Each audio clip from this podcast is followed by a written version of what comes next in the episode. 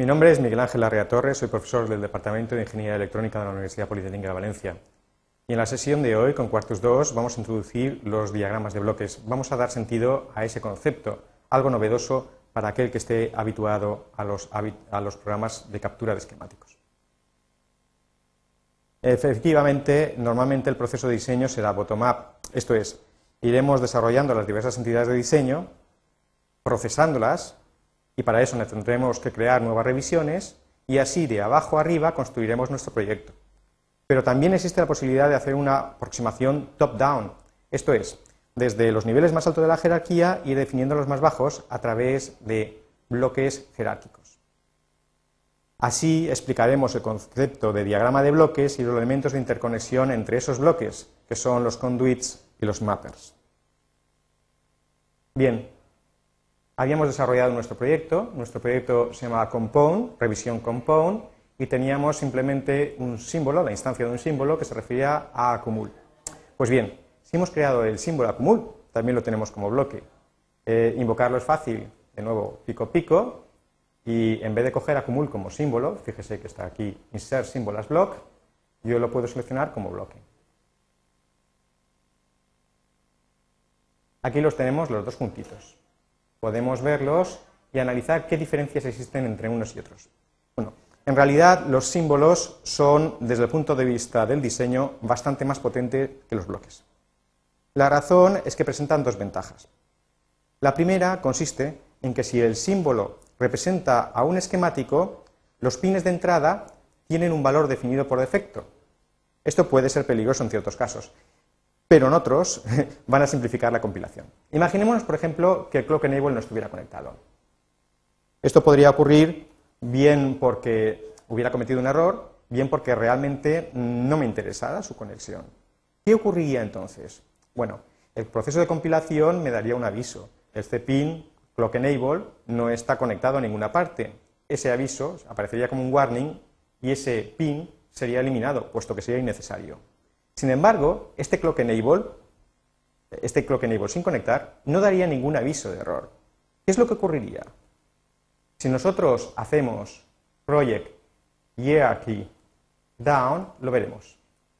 En esas condiciones, lo que ocurriría es que el pin de clock enabled asumiría su valor por defecto. El valor por defecto es este de aquí, VCC. Yo puedo, por supuesto, modificar el valor por defecto. En vez de VCC, podría tomar GND. Tal como está ahora, con VCC activado, el clock enable funcionaría de todos modos. Por tanto, dejar la entrada al aire, cosa que sería inhabitual en un diseño donde los símbolos representaran dispositivos físicos, es perfectamente válido. Si se hubiera adoptado GND, evidentemente el clock enable no hubiera funcionado nunca, este circuito nunca hubiera dado una salida ACC. El segundo, la segunda ventaja, la segunda gran ventaja de los símbolos es que sus puertos son de polaridad eh, modificable, alterable. Eso ya lo hemos visto anteriormente al utilizar LPMs y más. Bastaría con que yo haga properties, me voy a puertos y en los puertos, por ejemplo, supongamos que yo quisiera invertir el reset, vendría aquí y lo invertiría, o sea, eh, directamente aquí en inversión all. Fijémonos que aparecería una segunda bolita. Así como la primera bolita es puramente gráfica y no tiene ningún otro valor, esta bolita, esta bolita que aparece aquí, asociada a un 1, en este caso perdido aquí, representaría una inversión.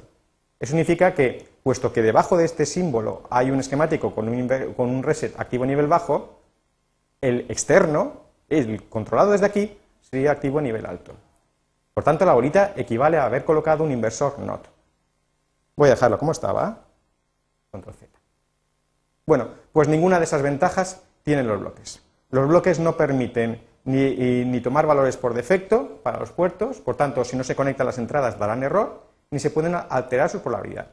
Por otra parte, hay que pensar que aunque, aunque en el caso de que el símbolo representa un esquemático, los pines tienen valor por defecto, si el fichero representado fuera VHDL o Verilog, no ocurriría así. Por el contrario, HDL sí que te permitiría esos valores por defecto.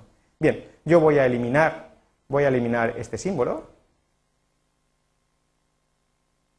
y voy a utilizar en su lugar este bloque. Voy a agrupar aquí los puertos de control, digámoslo así, que afectan al diseño, porque después veremos que va a ser muy fácil conectarlos con los bloques. También voy a separar este punto. Bien, propiedades del bloque. Nosotros podemos seleccionar, botón de la derecha, Block Properties. Y tenemos los parámetros, evidentemente eh, los parámetros han sido tomados, y el bloque de entrada-salida donde aparecen los pines, pines, su nombre y su dirección. Si son entradas, si son salidas, etc. Si yo quisiera acumul, por supuesto existe y está debajo, sigue siendo el mismo. Si yo quisiera desde aquí arriba eh, crear un nuevo bloque y asociarle un fichero de diseño, sería muy sencillo. Me iría aquí al útil de edición de bloques, dibujaría el bloque. Entonces editaría el block name, editaría los puertos y a partir de aquí podría trabajar. Como eh, he actuado de modo inteligente y he seguido la política de mantener los nombres de las señales, una buena idea para el bloque que voy a introducir aquí, que voy a llamar compare, es inspirarme en el de acumul. Así pues voy a borrar este bloque y voy a copiar directamente el bloque acumul. Selecciono acumul y con control arrastro. Ya está. Ya tenemos el segundo bloque. Este segundo bloque lo voy a llamar compare. Va a incluir un contador y un comparador. Entonces lo primero que tengo que hacer es editarlo. Hago a block properties, le cambio el nombre a cumul, le voy a dar un nombre, en este caso, eh, compare. ¿Vale? Fijémonos que tiene su referencia y después sus entradas salidas. Bueno, voy a mantener muchas de ellas. ACC ya nos va a asistir, la borro. ACC n-1 voy a cambiar su tipo, va a ser una entrada. la cambio. CLK la voy a utilizar, Clock Enable también. CUB no lo voy a utilizar, pero lo voy a dejar porque nos va a ser muy útil. Y después, finalmente, aquí donde pone sum n-1, eh, eh, voy a borrarlo y voy a añadir una salida que voy a llamar count, la salida del contador que va a tener.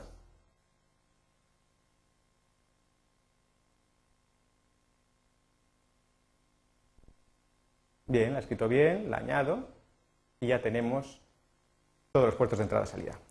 Existe una opción, AutoFit, que permite em, eh, redimensionar el bloque para que se puedan apreciar todas sus tablas de puertos de entrada-salida y ya a partir de aquí podría trabajar. Como siempre hago File, Save y el paso subsecuente sería eh, crear la entidad de diseño que hay abajo. Eh, para ello nosotros podríamos darle al botón de la derecha y hacer Create Design File from Selected Block. Me pregunta entonces qué es lo que quiero crear. Lo que quiera crear lo guardará en el mismo subdirectorio donde estuviera el esquemático. Estamos en el subdirectorio S2, lo creará en S2. Tengo que decir qué tipo es. Voy a decirle que es un esquemático. Vemos cómo directamente es añadido al, fichero de diseño. Eh, mm, vamos a hacerle OK. Y ya ha sido creado. Y lo podemos ver.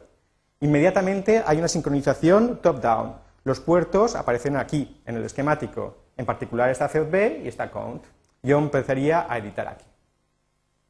Supongamos que cometo un error, como he cometido a propósito, y uno de los pines no se llama COB y me falta definir alguna, eh, algún otro. Pues sería muy sencillo. Botón de la derecha, editaremos las propiedades, borraría COB y añadiría el que tengo que emplear, que se llama AGB. A mayor o igual que B. Lo añado y hago aceptar. Ha cambiado la tabla de puertos, pero el esquemático que queda debajo sigue teniendo los mismos puertos. Tengo que sincronizarlo. Botón de la derecha y haría Update Design File from Selected Block.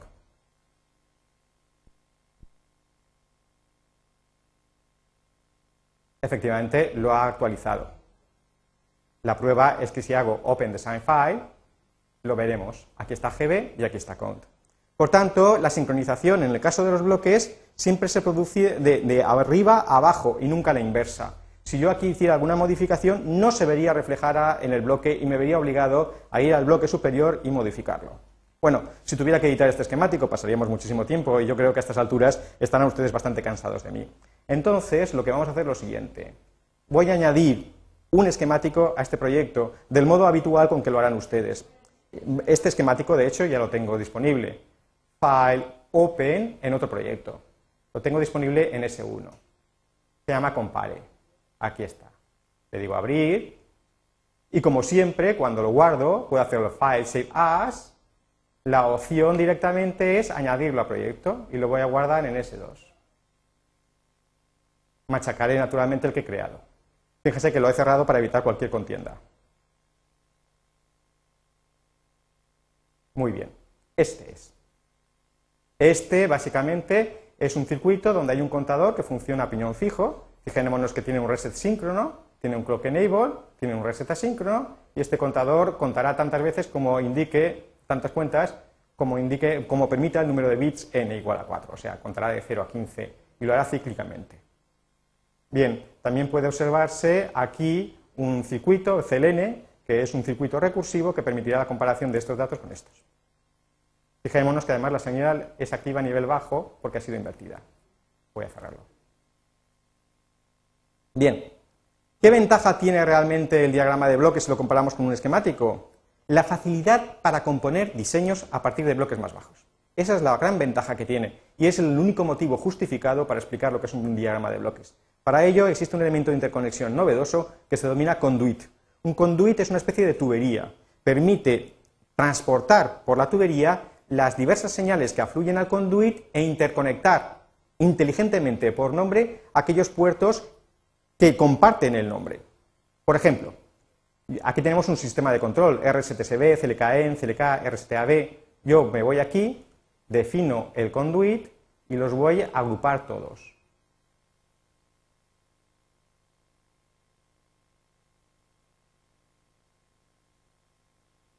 Una vez agrupados, los llevo allá donde se necesiten. Automáticamente, al eh, conectarse con el borde del bloque, se ha producido un nuevo elemento, un mapper. Un mapper permite mapear las señales que están en el conduit con los puertos de entrada y salida del bloque. El software es inteligente y cuando los nombres coinciden, existe conexión. Igualmente, puedo introducir aquí un mapper, un conduit. Como aquí hay una señal ACC de salida y aquí hay una señal ACC de entrada, puedo introducir otro conduit. Bien. Voy ahora a copiar los puertos de salida, necesito tres, y vamos a comentar algunas cosas en relación a estos puertos. Bueno, el primero eh, será la salida del contador, llamar count,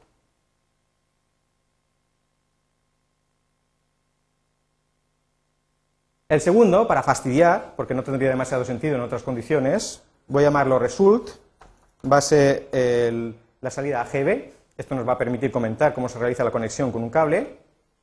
Y el tercero, el tercero va a ser muy interesante, va a ser la salida del acumulador. Ahora bien, hay que entender que el diagrama de bloques es algo más que un simple esquemático. En realidad el diagrama de bloques gráficamente representa una interconexión, eh, un fichero de interconexión HDL de tipo estructural.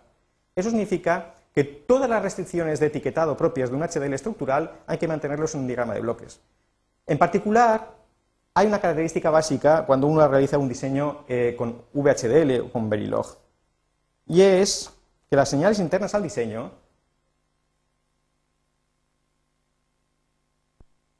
no pueden ser salidas. Me explico. Cuando yo realizo un diseño en, VHDL o en Verilog, estaré representando las salidas en función de las entradas. Existe una direccionalidad de entrada a salida. A partir de este tipo de descripción, el sintetizador funciona, genera la lógica que existe internamente y así las salidas son generadas. Pero en el caso de la señal ACC, ACC, que es la salida de este bloque, es la entrada de este otro. Y si yo llamara a este puerto ACC, resultaría que este bloque necesitaría una salida para definir sus salidas. Eso resulta totalmente imposible. Por eso en las descripciones HDL eh, estructurales se utilizan señales internas, esto es, señales cuyo nombre no coincide con el de las salidas. Por eso este bloque OTACC, este pin, OTACC, hay que llamarlo así, con un nombre distinto al de ACC. Bien, con COUNT la conexión mediante conduit es automática. Fijémonos que el software es inteligente y se descubre que el mejor modo de conectar un pin con un bloque es mediante conduits. Los conduits funcionan entre pines y bloques y entre bloques y bloques. Ahora bien, si yo quiero conectar OTACC con este conduit aquí, tendré que tener en cuenta la restricción que he dicho. En principio, AutoACC no es ACC, no existe ninguna conexión. Para asegurarnos que se produzca esta conexión hay dos procedimientos.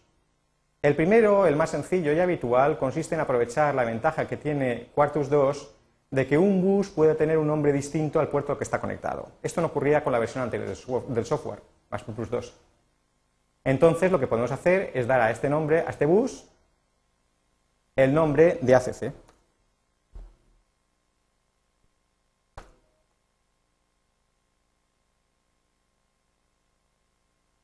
Ahora sí, ahora sí, ahora este bus está conectado con la salida OTACC y se podrá compilar y el resultado será correcto.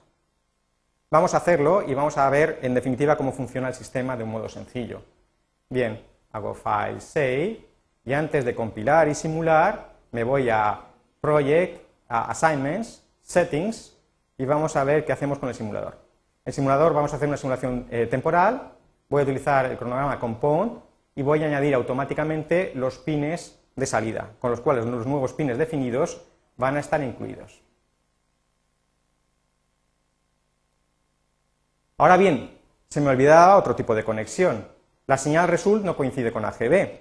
Del mismo modo que aquí yo he enlazado el nombre del conduit a través del nombre del bus, existe la misma opción en el caso de un pin con un bloque. Yo, por ejemplo, voy a dibujar aquí un cable, le voy a dar un nombre, botón de la derecha, selecciono, botón de la derecha, y en Properties le doy el nombre res, por ejemplo. No tiene por qué ser igual. Y lo que voy a editar es el mapper. Hemos dicho que, los, que en el punto de conexión de un cable o un bus, con el bloque aparece un mapper. Selecciono el mapper y yo aquí selecciono la señal a conectar. Es como si estuviera puenteando en una placa de pruebas. Hemos editado un mapper. En general, los conduits son válidos entre bloques y con los pines. Pero cuando tengamos instancias de cualquier otro símbolo, tendremos que utilizar buses y cables. Si los nombres no casan, nos veremos obligados a una edición explícita de los mapas. Por tanto, tenemos tres elementos de interconexión en los diagramas de bloques. La conexión inteligente a través de conduits, la conexión vía by name, como por esta que hemos realizado, y la conexión a través de mappers. Bien, ahora ya puedo file save, guardar y compilar.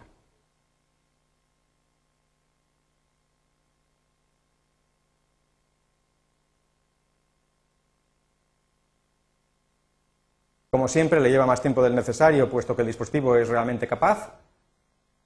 Como siempre, nos preocupará saber si hay algún tipo de error. Es muy importante estar pendiente de lo que ocurra en la ventana del sistema, los mensajes del sistema y en particular los warnings que se puedan producir. Muchas veces no estamos atentos a esos warnings. El programa puede estar compilando y dándonos avisos muy serios y seguir adelante a pesar de haber cometido, haberse cometido errores. En nuestro caso, el único warning que aparece es que no se han definido capacidades extras en las salidas, lo cual significa que no hemos modificado la capacidad nominal en el cálculo de los retardos. Bien. Le cuesta, ciertamente,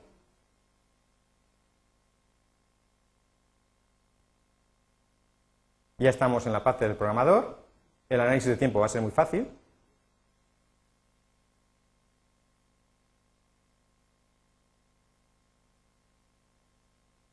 Y ahora, si no hemos cometido ningún error, podremos simular y ver los resultados. Así que me voy aquí y ejecuto el simulador.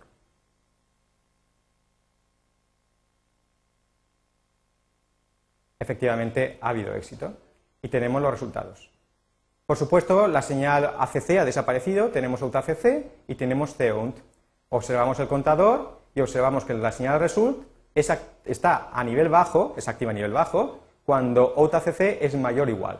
Efectivamente, aquí es mayor o igual, aquí por el contrario es menor, entonces es activa y así sucesivamente. Podemos observar los glitches que han aparecido como consecuencia de la consideración de los retardos.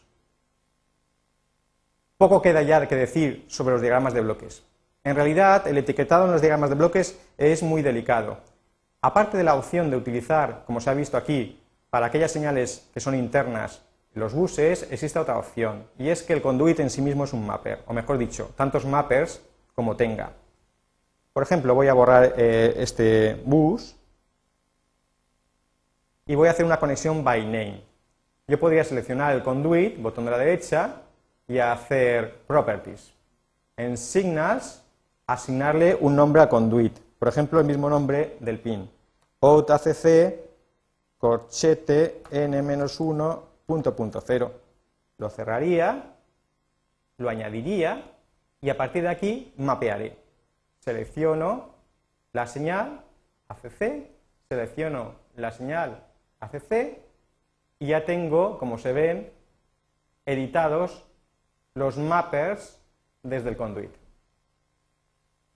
Esto, este mismo diagrama de bloques compilaría sin ningún tipo de problemas.